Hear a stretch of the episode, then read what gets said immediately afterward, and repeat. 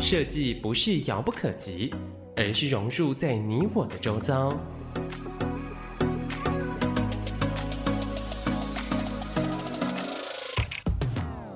设计台湾，带您认识当代最具代表性的设计。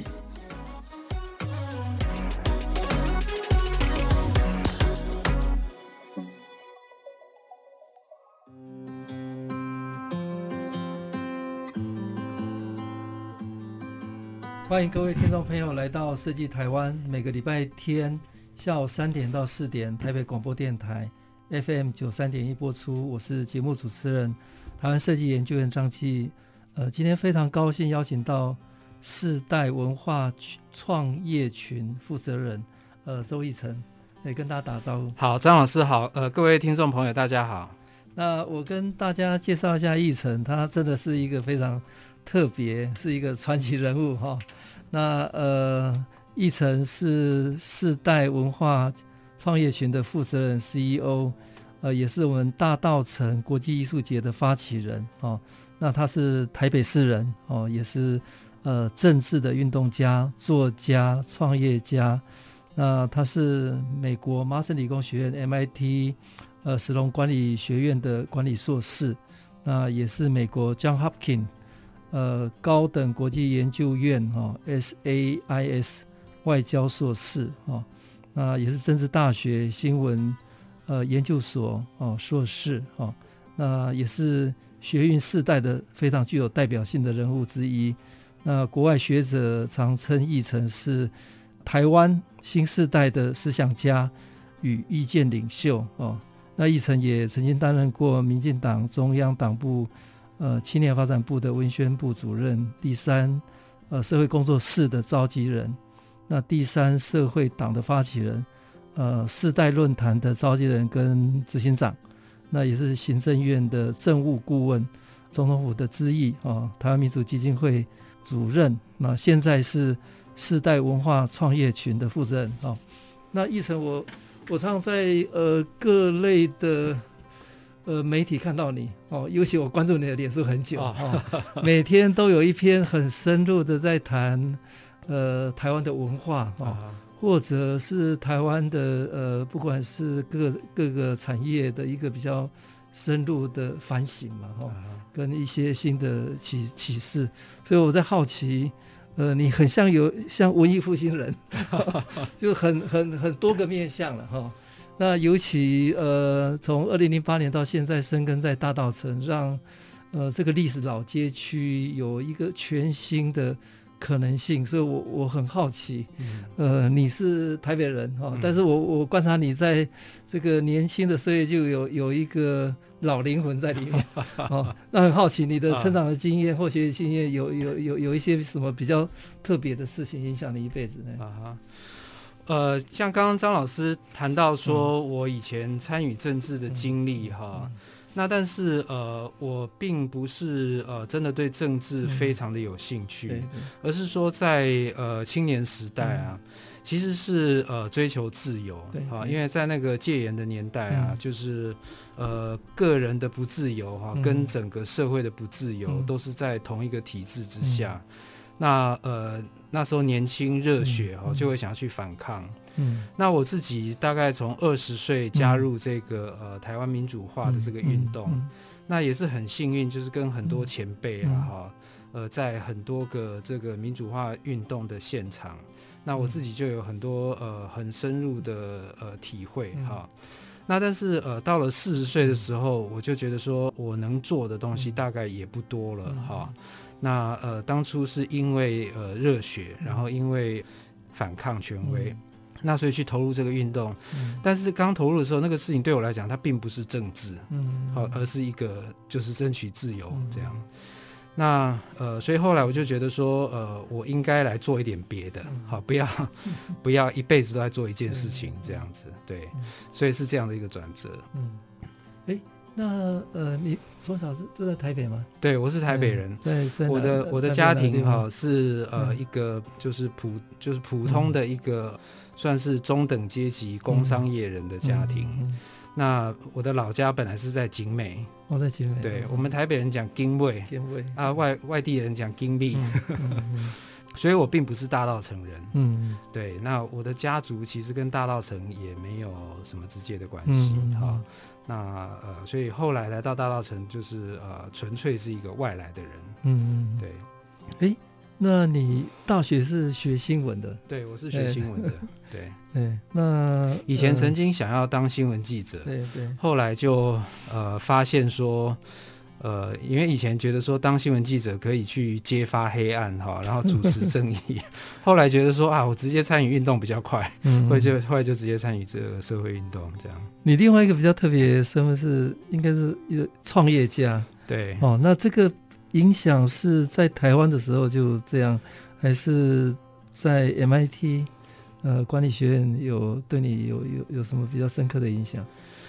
呃，我觉得哈，在在美国念商学院哈，嗯。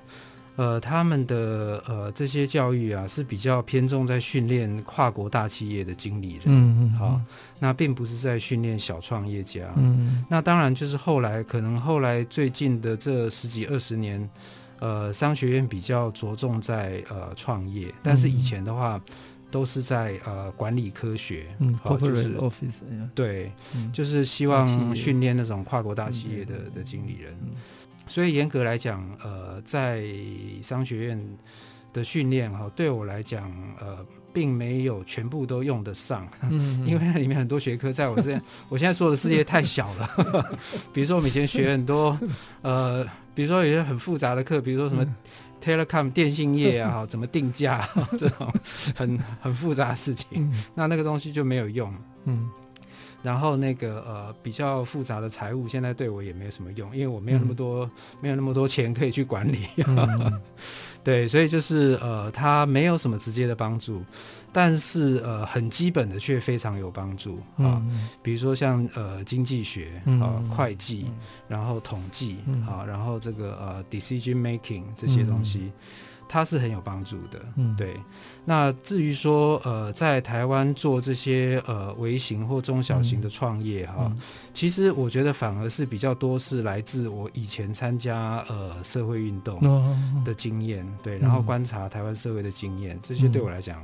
是更根本的东西。嗯，跟我们聊一下你参与呃的台湾的一些脉动吧，哈、嗯。嗯。诶、欸，解严之后，呃，当然是各种可能性的呃媒体的发展啊，包括经济各方面也多元发展嘛，哈、嗯。在那个状态下，呃，是不是创造了一种新的各种可能性？嗯。对，我觉得在解严后，哈，像我们这一代大概算是一个解严的世代，哈、嗯，因为解严一九八七年的时候，我刚好满二十岁嘛，哈、嗯，那呃，可以说我们在那个呃台湾从威权到开放的那个氛围底下去呃成长，嗯，那我们我们其实严格来讲不算是真的呃有被压迫的经验，嗯、因为那时候我们都还很小，哈。就是我我我这个世代啊，哈，可以叫做解严的世代哈。嗯、那呃，一九八七年解严的时候，我刚好二十岁，嗯、可以讲说在台湾从威权到开放的这个氛围底下成长哈。嗯、所以就是当时对台湾就是有很多的想象了，都觉得说我们有有机会啊哈，然后靠努力啊，可以可以去改变很多事情。嗯嗯对，我觉得大概整个台湾的一九九零年代啊，嗯、可以讲说是有点乐观，好、嗯哦、乐观主义，然后有一点呃天真，嗯、那个天真是正面的意思，嗯、就是说不是太过世故哈，然后呃还有一些理想这样的年代，嗯、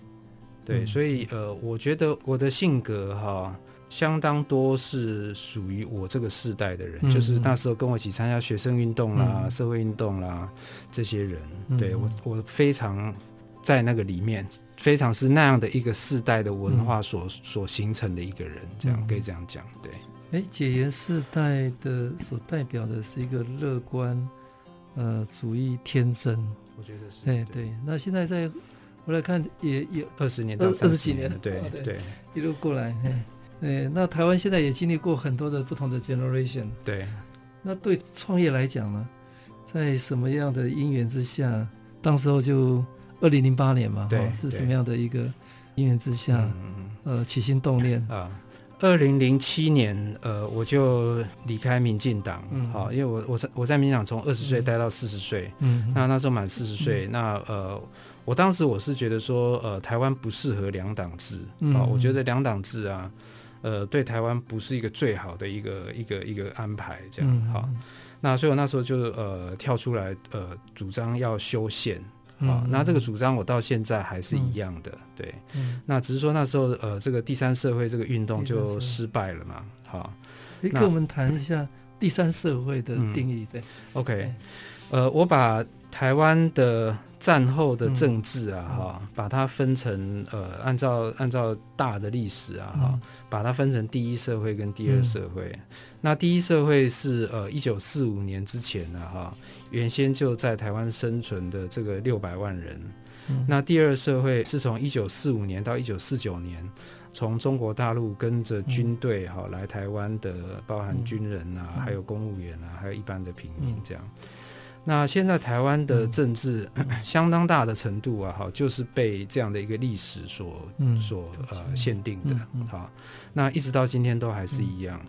那虽然说起来，那个已经是七八十年前的事情，嗯、但是呃，它的影响都还一直在，所以我才讲说，呃，台湾是一个呃两个社会的政治哈。嗯、那这两个社会的政治啊，非常难打破啊。嗯、即使到现在，我们都呃，只要一到选举啊，就还是这两个社会的动员哈。嗯。嗯、那我认为说，呃，要呃去改变这个这样的一个呃结构。嗯，那他不能够呃，仅靠少数的个人啊，嗯、也不是所谓的第三势力说呃去组一个党啊、嗯、就可以去打破它，其实没真的没有那么容易。嗯、那所以我就认为说要有一个新的社会力啊，嗯、要有一个呃 social base，、嗯、就是说呃一个政党它如果没有自己的呃社会基础的话哈，它也很难生存。啊，所以我就认为说，呃，台湾必须要有一个第三社会，嗯嗯、那作为呃一个呃团结的一个一个基础，这样去创造一个新的共同体。嗯、对，这是我当时的看法。嗯，所以这个是除了第一社会、第二社会，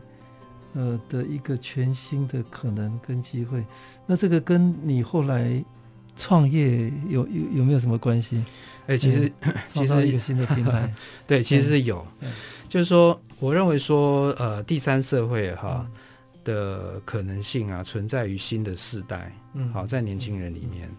那年轻人里面也有各种各样不同的人哈，那我认为创作者还有创业者，好，是拥有那个力量的人，嗯，就是说拥有那个社会力。那我要去寻找那个社会力的话，嗯，我就要从新一代的创作者，嗯还有创业者里面去找。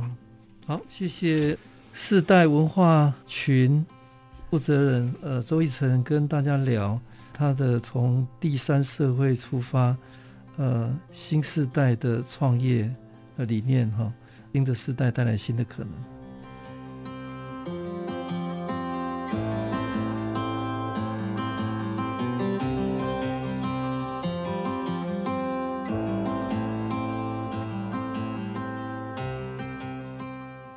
欢迎各位听众朋友来到设计台湾，每个礼拜天下午三点到四点，台北广播电台 FM 九三点一播出。我是节目主持人，台湾设计研究院张基义。哦，今天非常高兴邀请到世代文化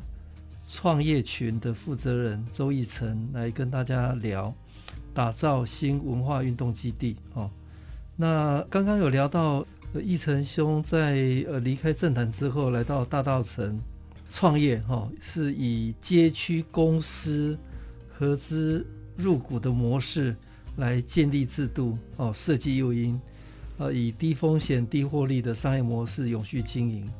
那跟我们聊聊一下，诶，当时候怎么会看到大道城？OK，对啊，刚刚提到说，其实呃，我不是在那边出生长大哈，然后我的家族啊。也不是那边的人，嗯、所以呃，对我我我当时来的时候，他其实真的就是一个外地人啊。哈、嗯，我后来我才从日本的媒体读到说，嗯、呃，就是做所谓的地域、嗯、地域创生或地方创生哈。他们讲说要有三种人，嗯，好，第一种人是年轻人，嗯，好，那个呃，若者，嗯，好，年轻人。啊。第二种是外来者啊，yo somono，嗯，好移移入的人。那第三种是那个傻瓜，啊，嘎莫罗，疯子，对，那就这三种人。那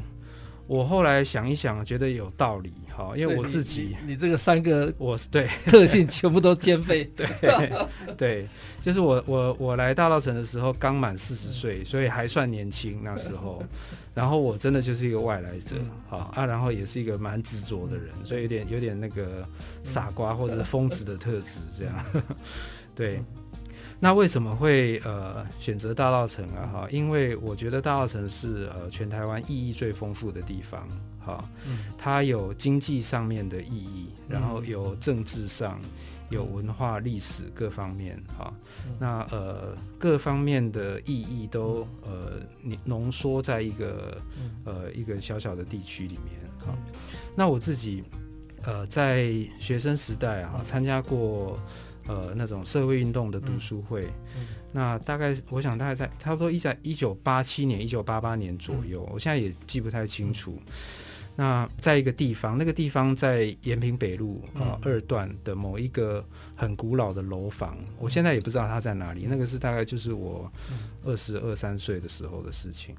嗯。那在那边呃参加这个读书会啊哈，然后就读到了呃一九二零年代呃台湾社会运动的历史，包含像呃蒋渭水啦哈，然后呃像赖和啦等等这些人，然后呃还有呃像台湾文化协会啦，呃这个呃农民组合啦等等这些呃社会运动的历史。那当时呃我们在课本上或任何可以看到的东西哈都没有读过这段历史，嗯，也就是说我们不晓得说台湾曾经有过这一段，好，那对我们来讲是一个呃就是全新的一个认识这样。那那个时候我知道说哦，原来台湾文化协会的基地就是在大稻城，其实就在我当时参与这个这个呃读书会的那个地方的对面，啊，差不多在它附近这样。那呃，所以后来就知道说，哦，大稻城呃在台湾的历史上有这样一个呃很特殊的意义哈。对，那后来就呃知道的越来越多。那呃，我就给大稻城三个定义好，我自己给它三个定义。第一个是呃，它是台湾呃跨世代的创业宝地，好，台湾有很多的创业家都从这边出来，好像食品业的、呃纺织业的、好金融业的很多，好，那呃，所以就是我认为说它是一个创业宝地，那呃要让新的世代好呃来到这个地方创业，那可以跟所谓的传产或者说呃老一辈的世代。去学到更多东西，所以我觉得呃，让年轻一代的创业家到这个创业宝地来，好，那对不管对年轻一代或对老一代，其实都互相都可以有帮助。这样，第二个我认为说，呃，大稻城是呃台湾文化运动的基地，那这就是我刚刚讲的，呃，一九二零年代好文化协会，呃，在这边建立，然后把台湾的文化运动从这边投射到全台湾各个地方。我认为说，呃，这样的一个意义啊，哈，非常的重要，因为呃，当年呃，文化协会蒋渭水他们所呃接诸的理想啊，哈，呃，就是我把它称为叫台湾人的天命之说，哈，天命说，哈，那过了一百年，哈，其实到现在还没有实现，好，那呃，它有可能呃，可以是我们这一代的人继续去努力的一个目标，这样，哈。那第三个的话，就是我把大稻城定义为一个，呃，它是通往一九二零年代的时光通道，哈。嗯、那这个是因为呃这些历史建筑哈被保存下来，如果这些历史建筑没有被保存下来的话，呃，它就会变成是一个。只有地名存在，但是没有那些建筑的存在，哈。那如果是这样的话，它就没有办法变成是呃一个时光通道。那但因为这些历史建筑被 保存下来，而且修复了，哈。那所以呃年轻的一代走到这里来，那他们都可以呃看到这些历史建筑，他们就会呃去追问说。呃，这个房子以前是做什么的？好，那以前的那个时代是怎么样？所以他们就会走进到这个时光通道里面，这样对。所以呃，因为有这三个意义，那所以我就觉得说，呃，大稻城它其实也是一个舞台，哈。那它过去有很多呃英雄人物、画家，哈，呃，创业家，哈。那呃，在未来，他应该可以再振兴起来，然后呢，可以给年轻的一代，好，会有很多年轻的一代的创作者、创业者，哈，优秀的人物，可以在这个地方再发光，这样对。哎，刚刚呃，奕晨谈到未来大道城要具备三个特个性：年轻人、外来人或者充满热血了，哎、应该是说说这样啊。那因为它富有很多的丰富的意涵啊，跨世代的创业宝地，台湾文化运动的基地，也是通往一九二零年的时光隧道。都在建筑面上，因为我在看整个台北城市的发展。大概都市是从淡水河开始嘛，哈，所以大概大稻城也是台湾北区的一个发源地。那当然，因为整个城市的扩张一直往东移，对，呃，一直到大概二十年前，台湾开始有文化资产保存跟呃历史建筑的修复，所以大概大稻城有很多房子，因为有容所谓的容积移转，对，哦，所以他们就是。有机会把这个老宅，呃，透过容积移转，所以可以不拆掉，呃，留下来哈、哦。那但是这些原有的产权的这个地主，因为容积已经移移出去了，所以他们不见得愿意留在当地再继续做传统的产业。那甚至是很多的空间，呃，就直接转移转移给呃台北市政府哦。那所以当时候的。都市发展局有很多的类似像 USR 的计划啊，URS 对，让很多的新创的团队慢慢进驻。我觉得那是公公版的，对哦。那我看到很讶异的这个公版的启动之后，我认为真的比较永续的是民间版的，哦，就是呃，奕成你所呃带带领的这种新的可能性，可能是二零零八年。开始进场哦，那我的观察刚开始可能呃只是几个店，但但是现在已经变成一个很丰沛的一个生态系统，对对。哦，包括很多的不管是公部门的活动也好，是或者我们在下一段再再谈民间所发起的这种呃新的文化运动，不断的在这个场域里面一层一层的呃建构一个全新的可能跟机会。那倒是很很务实的。我我我想问，因为初期大概都是移出的多嘛，哈，然后大道城很多被修完以后的蛮漂亮的房子，嗯，但是它的经营方面是是真的是空的，对，所以政府还要是拿出预算来，呃，去补助一些呃，比方设计单位啦或者营运的团体进驻，对，那你是用什么方式？呃，是。用民间的这个全新的这个所谓的低风险、低获利的商业模式，嗯，呃，能够投入一个对。呃不太一样的永续经营，对，跟我们跟我们聊一下，对，好，呃，其实就像张老师刚刚讲，就是呃一个历史街区哈，它的保存跟修复哈，呃，其实要靠公权力，好，如果没有公权力的话，就没有办法做保存，也没有办法做修复。那但是保存跟修复啊，可以讲说只是第一个阶段哈、嗯。呃，这些房子保存下来了，没有被拆掉，嗯、然后又修复好了。那但是它要做什么用？好、嗯，那要做什么用？呃，要靠政府的力量就比较困难好、嗯。呃，因为毕竟像大道城，它本来就是民间社会哈，就是那整个地方都是私人的哈。它比如说，我们如果以这个所谓的文创园区来讲的话，像华山跟松烟，那它都是原来国营事业的土地，所以就它可以规划。但像大道城啊，虽然它也是文化资产非常丰富的地方，可是它的产权全部都是民间的哈。那甚至有那种说一栋房子有几十个那个所有权，第二代、第三代对，对我看过最多还有三，对，最多的有三百人的，对，那那就代表说呃没有办法用公家规划的方式啊来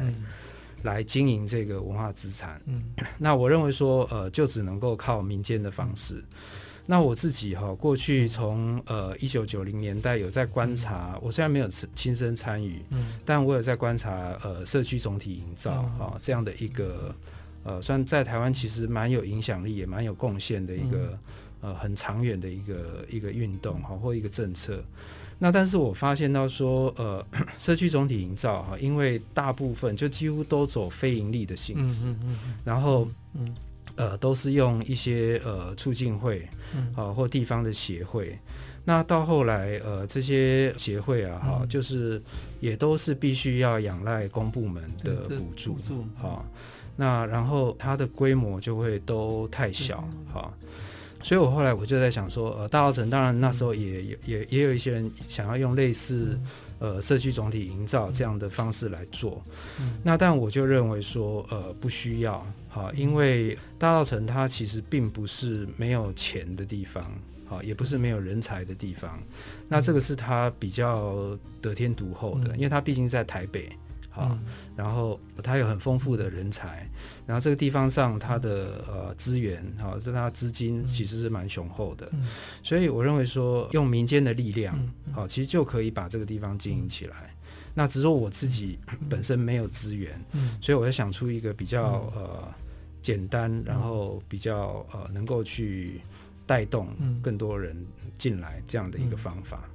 好，谢谢世代文化。创业群，呃，周一成跟大家谈到大道城永续的经营方法，其实就是我们大家所了解的小艺城系列了。哈、哦，这个部分，呃，是它是一个街屋的一个概念哈、哦。那不只是一两个店，它几乎是一个，应该是经营的这个这个软体，让民间的这个能量可以进来啊。呃，做整个老旧街区或者历史街区的一个经营管理。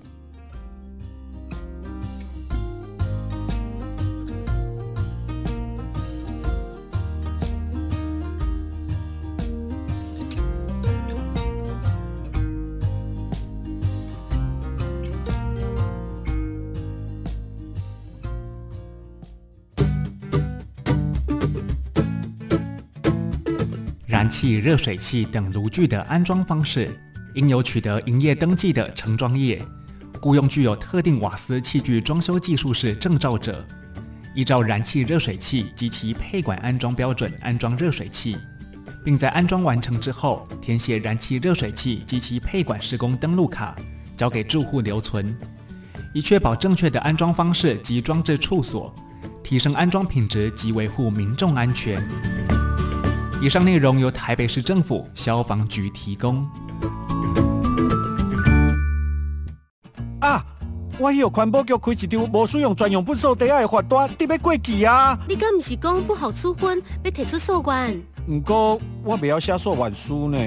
你会当上台北市政府发布局的网站，点选线上服务，使用线上声明诉愿的功能，向发布局声明诉愿。第三十天内，把诉愿书补送到环保局、甲发布局就好啊，连诉愿书范本拢有哦。吼吼吼，足方便的呢。系啊，线上服务，阁会当线上申请征求意见、简书辩论、调阅案卷、实行诉愿服务、查询案件进度哦。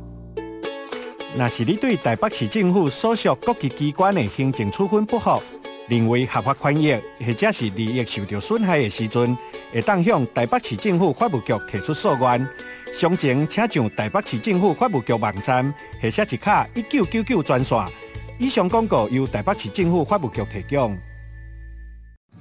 哎，北北，你怎么在叹气？之前我向台北市政府申请低收入户的住宅租金补贴。结果申请被驳回。这样啊，贝贝，你有试着向台北市政府提起诉愿吗？有啊，纸本诉愿书我已经送到台北市政府了，只是好几天过去，不知道进度如何了。贝贝，你可以向台北市政府法务局申请简讯通知诉愿案件办理进度服务哦。只要提供你的手机号码，就可以收到简讯，掌握诉愿案件进度。真是太好了，我赶快申请。当您提起诉愿后，想查询诉愿案件进度，可以申请手机简讯通知服务。台北市政府法务局会及时提供诉愿案件的办理进度。详情请上台北市政府法务局网站或拨一九九九专线。以上广告由台北市政府法务局提供。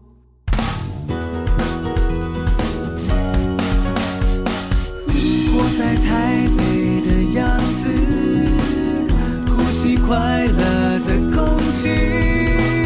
听见台北的声音，是 FM 九三点一，台北广播电台。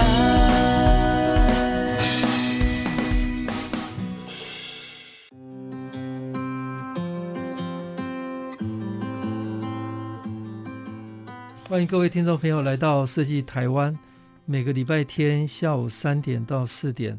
台北广播电台 FM 九三点一播出。我是节目主持人台湾设计研究院张基。呃，今天非常高兴邀请到世代文化创业群负责人周奕成，跟大家聊打造新文化运动基地。哦，那我刚刚跟奕成聊，因为每次到大稻城，我都看到大稻城的这个改变哦，那当然第一波当然是硬体的改变了哈，那陆陆续续第二波是呃整个内容文化的内容的改变，那小奕成系列呃也大概十栋到二十栋哦，它应该是大道城这个风貌改变的很重要的一环哦，那小奕成这个十到二十个店，呃在过程当中呃不管是经营的。空间的面向，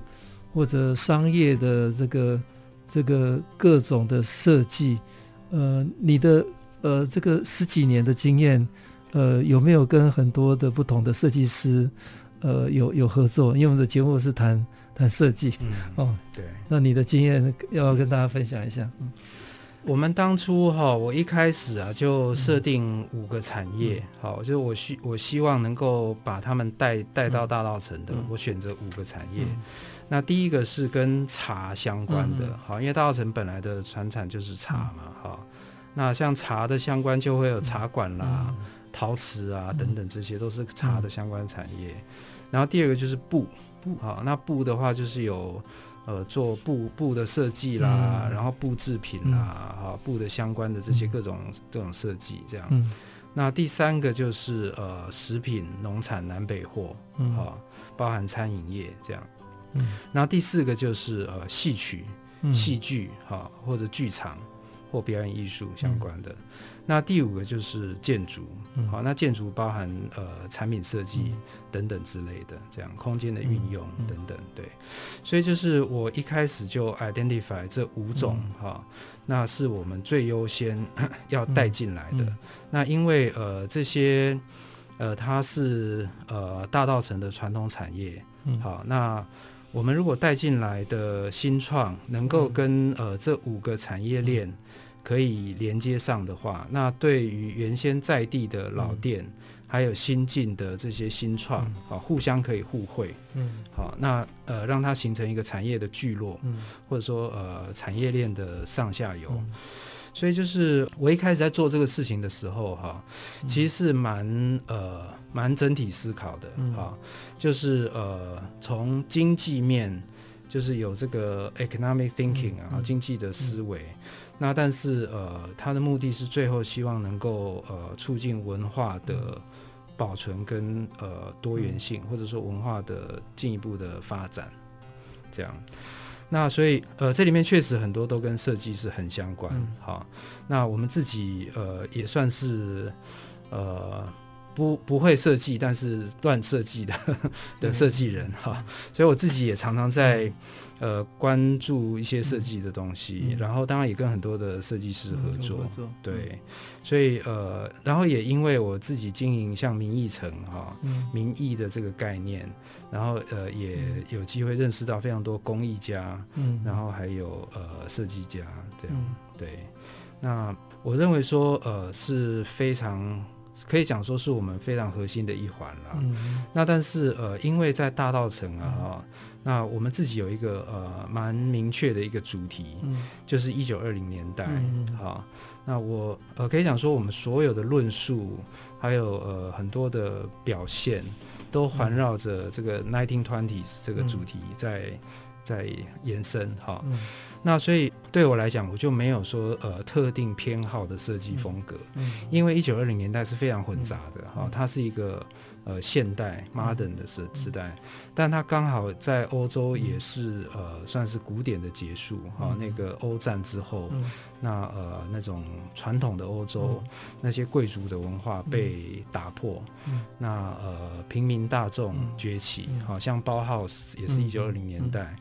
呃，所以一九二零年代，我觉得他呃很棒的地方就是他没有独尊哪一种风格，好、哦，他也有那种呃贵族非常经典的，然后也有非常呃叛逆哈、哦，然后非常实验的东西，所以呃 像这样的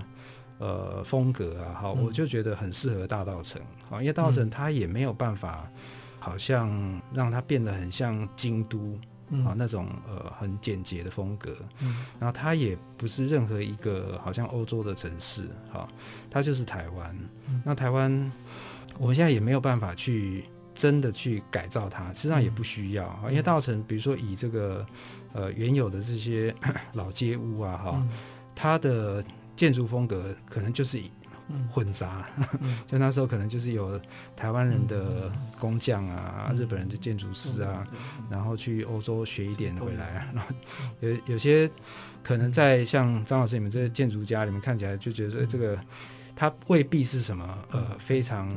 对非常经典或非常设计非常多好，它没有，但它就是一个呃时代的象征，就那个时代的的精神面，好就是这个样，所以它我觉得它也代表。呃，那个年代的台湾人的的一个一个精神面，嗯，那那精神面其实就是呃，对于外来的文化哈、哦嗯，其实还蛮开放的，嗯，好，那很很强烈的呃求知，比如说、哦、什么东西是巴黎来的，什么东西东京来的，然后大家就很热心的去、嗯、去学它，嗯，那就会形成一个呃很混杂的风格，嗯，对，那我觉得这个混杂风格是我喜欢的，嗯嗯，对。好，刚刚周奕成跟大家聊他的呃，在大道城有五个产业哈、哦，茶、布、食品、餐饮、戏剧、建筑或产品。那回归到这五个产业，用新创的角度带动哈、哦，呃，整体聚落的上下游的生态系啊，然后用经济的思维去推动文化的保存。呃，那那个。品牌的定位很清楚了，回到一九二零二零年嘛，哈、嗯，大概就是一百年哦。那一九二零年那个是一个关键的年年代，的确是、嗯，是一个从贵族回到一个平民的呃大众美学哈、哦，尤其在在设计来讲，就是包 house 的一个全新的时代来了。哦，所以呃，台湾那个时候也也是一个相对是多元开放哈。哦呃，各种可能都都有的一个时代。那如果这个时代性是周奕成对大道城的一个品牌的定位跟期许，那这个 old and new 哈、哦，嗯，就是说这个在在一百年后，大稻埕有一个全新的，呃，虽然那个壳是旧的，是有被修复过，哦，但是它所带动的文化的新思维或者经济的新的。可能跟想法、哦，这个是是对一个城市来讲是一个蛮蛮好的全新的一种方式在带动、哦。那倒是有另外一个就是比较更文化面向的、哦。我们知道，呃，周奕成在推动大稻城国际艺术节，到今年已经第七年了哈、哦。跟我们聊一下，除了经营小艺城以外哈、哦，这个很成功。呃，在什么样？因缘际会之下，开始推动大稻城国际艺术节。呃，其实我在二零一一年哈、嗯，我们开始创立小艺城这样一个系列，也、嗯、是也可以讲说是一个、嗯、呃经营的模式了哈、嗯。那那个时候我就希望呃有一天我们可以办一个比较大规模的大稻城的呃文化节或艺术节。嗯但那时候就是呃也没有人力物力哈，各种条件都还不成熟。其实我现在也还是没有什么人力物力啦，不过不过那时候更没有就是了。那到二零一二年哈，我就呃想出一个蛮蛮好的点子，我自己现在还觉得那个点子还蛮不错，就是一九二零变装游行。对，那个超级吸睛 的，在网络上大家狂传的。对，就是那这个就从从二零一二年，那二零一二年第一届的这个大那个一九二零变装游行啊，哈、嗯，那呃其实只有大概三四十个人参加，就都是我的呃工作伙伴，还有一些朋友哈。那我就去跟当时那个在演那个《渭水春风》这出音乐剧的那个音乐时代剧场啊，哈，跟他们借了那个《渭水春风》这出戏的戏服，所以借了很多套戏服，然后再呃另外去借了像那个呃青睐影视啊，哈，他们也有拍那些二零年代的电影，就跟他们借了戏服，然后呃就大家就扮成一九二零年代的人哈，那呃。我当时为什么会想要用这样的方式呢？因为我觉得说打扮成呃以前的样子哈，怀旧的样子啊，其实是很很有趣的。嗯，然后呃，它就是老少咸宜，嗯然后呃外国人也会喜欢哈，所以呃我就把这个活动当成是整个艺术节的一个前导活动。对，那就从二零一二年就每一年都办，然后来的人就越来越多。嗯。到了大概差不多第三年、第四年，就已经有很多我不认识的人了。好，就是他们就真的是，呃，从各地冒出来啊，然后他们打扮都很到位哦，有那个穿日本服装哈，然后也有穿西洋的哈，就打扮的非常到位。我想，哇，你这个真的好像，真的好像是从那个年代来的人一样。所以就是有很多人就很期待这个活动。嗯那到了二零一五年哈，呃，就我的伙伴们他们就。跟我讲说，那我们今年就把它变成是，嗯、呃，大大规模的国际艺术节。嗯、那我就想说啊，后来啊，既然你们都敢，我也敢。然后 就那时候年轻伙伴他们都很冲，嗯、对我说好，那我们就就来办。嗯、所以就从二零一五年就变成了大稻城国际艺术节。所以就从本来只有一天的活动啊，就变成一整个月的活动。那我现在也还蛮感谢这些伙伴，就当年他们这种很热血，因为他们。他们都，因为他们比较没没压力嘛，因为反正募款数在我嘛，对，所以他们就说好好来做，我说好，那他就来做，后来就变成一天变成一个月这样，那就呃到今年就变成第七届了，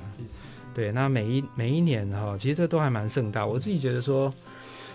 呃，以一个呃民间独立的艺术节来讲的话哈，我我觉得它真的还蛮盛大，就是最多的一最多的一年哈。大概有八十多个节目，一个月里面八十多个节目，大大小小的节目，从呃剧场到音乐哈，到、嗯、到画展，到摄影展，嗯、到演讲，好到街头表演，嗯、就八十多个节目。这、嗯、我现在想起来就觉得很惊人，我自己都无法想象那怎么做。对，好，刚刚奕成跟大家聊，一九二零年是一个关键的品牌。所以就是一个变装的游行，从三十人到四十人，呃，一路走到二零一五就变成一个国际艺术节的活动，一个月，呃，呃，有八十多场的各类的活动跟表演。对，对，然后现在变装游行大概都有两三千人。两三千。好，那呃，我们待会再再来聊哈，今年的呃二零二一年的第七届的大稻城国际艺术节。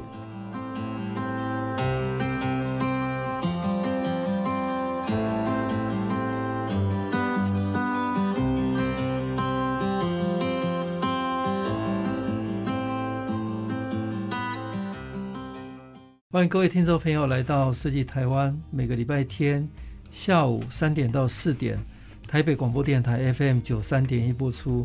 我是节目主持人台湾设计研究院张基。今天非常高兴邀请到世代文化创业群负责人周奕成，跟大家聊打造新文化运动基地。那刚刚奕成跟大家聊这个大稻埕国际艺术节已经七年了哈。那今年呃迈入二零二一年，那我们大家在在看台北，台北真的表面上看起来不见得有很重大的建设哦，那它也不是一个超级的大都市，那台北就是很丰富哦，很好玩哦。那尤其大道城的这个这个文化内容，整个产业的这个转型非常非常明显的哈。那跟大家聊一下。二零二一年哈第七届的大稻埕国际艺术节，今年会有什么样的活动？跟呃策划。嗯，好，呃，今年哈，我们有一个蛮特殊的一个节目哈。嗯呃，叫做《明日艺人》。那《明日艺人》呢，是呃有一群呃剧场的导演哈、嗯，那他们要呃选拔嗯。新一代的年轻演员。嗯，所以我们就呃开放征件，嗯，然后它叫做呃 solo，也就是说让每一个演员呢、啊、哈来表演一段独角戏，嗯，然后有一群呃算是中生代的一些呃剧场人哈、嗯、导演啦、啊。呃，编剧啦等等，他们来做评选，对，那所以就是有蛮多的年轻的演，就是想要从事剧场工作的人，他们就来来呃来报名，对，那我看到说可能会真的有一些蛮优秀的演员，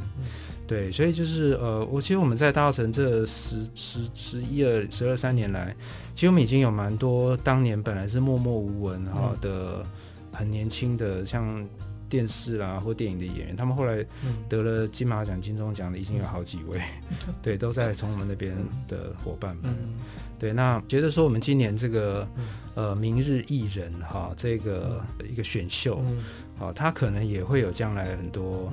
很优秀的表演、嗯、表演工作者。对，然后我们还有一系列的演讲哈、嗯，叫做世纪议论，嗯，好，那的艺是艺术的艺哈、嗯，那呃。这这一系列啊，我们今年呃有几位呃很好的演讲者哈、嗯，像呃郑丽君哈前文化部长、嗯，那他来谈呃民主人权哈，那呃台湾的民主化跟我们的文化呃怎么样互动哈，那对我们文化产生什么样的影响？然后另外还有一位是呃陈耀昌医师哈。嗯那陈耀昌医师他最近很有名，就是因为这个斯卡罗、嗯，但斯卡罗并不是他的他写的，他的他是根据他的原著小说《傀儡花》嗯。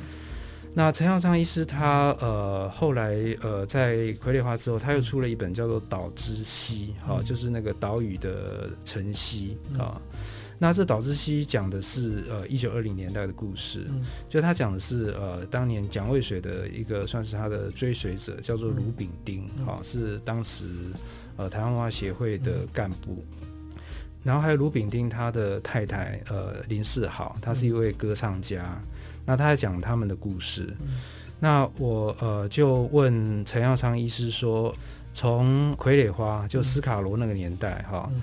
到呃岛之西哈卢炳丁这个年代啊哈，其实才差了短短五十年，嗯，就是说斯卡罗那个是大概一八七零年代哈，嗯，那呃岛之西是呃一九二零年代，嗯，那呃一个是非常就是有点像很前现代，好，嗯，非常的好像蛮荒那种感觉，好，嗯，那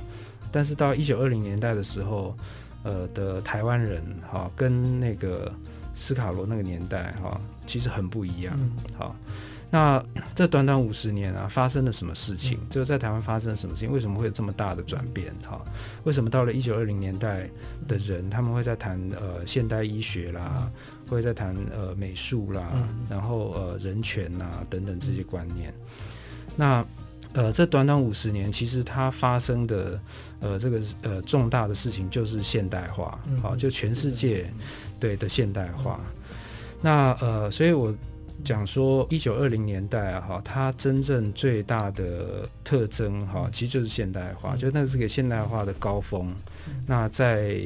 在呃欧洲，在美洲，哈，那。它算是现代化的末端，那但是在亚洲，它算是现代化的高峰哈、所以才会有那个从呃傀儡花到岛之西那五十年非常剧烈的转变。嗯、那呃一百年后啊，哈，这个现代化还要再怎么走下去？哈，就人类的这个 modernization 怎么走下去？那是一个我们现在要面对的问题。对，所以这个就是我请陈耀昌医师来来讲的主题。对，所以这是第二大类。那么另外还有好几位很优秀的讲者。那这个世纪议论这个演讲的系列，其实我是要让呃艺术创作者，就是年轻一代的艺术创作者，来跟呃这些历史或者是哲学哈或者社会学的思想者有一些互动。那让呃创作者他有更多刺激，好会去。呃想更多事情，然后他可能会有更好的创作，所以我还安排了一批比较年轻的，就比较年轻的学者或者是艺术家来跟这些演讲者对谈对话。那其实就是我就希望说。这个艺术节，它就是一个呃，能够去鼓励、刺激创作的一个运动。所以，这艺术节它不是只是一个秀啊，而是它本身是一个运动。那参与到这个艺术节里面的人，他都可以产生一些新的能量。好，他他可能他可以继续去呃做一些创作出来，这样。还有我们还有其他很多非常多精彩的节目，时空驿阵，对，还有时空驿阵，时空驿阵其实就是一九二零变装游行，哦，但今年我们可能不会叫做变装游行，我们叫变装散步，因为今年可能呃因为疫情的因素 不能游行，所以我们叫散步，就大家随便乱走这样，对。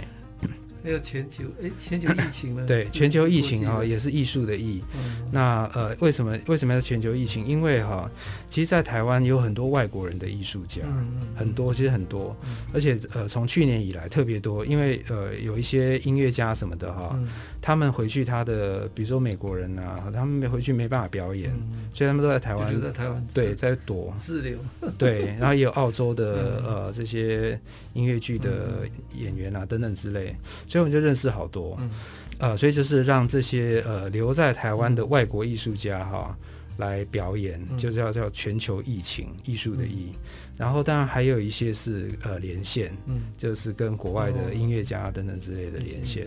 还有一个街区艺城，那街区艺城的话，呃，就是呃所有。呃，local 的，哈，就是呃，我们 在这个街区里面的，不管是呃原在原来在地的居民啦，或者说呃这十年来呃来到这里的这些新创，哈，那大家很多人都身怀绝艺，就是有各种各样的表演的呃这些才能，那大家就把它拿出来来表演，这样。哎，我们呃节目播出的时间是。十月十七日哦，当天吗？当天。哦哦，那刚好就是我们那个刚好是时空艺阵，时空艺阵，嗯，好，那大家台湾文化协会成立一百周年，一百周年，对。的当天对，所以这个大家听完节目赶快赶快。对，赶快出门，赶快出门，对，打扮成一九二零年代的人，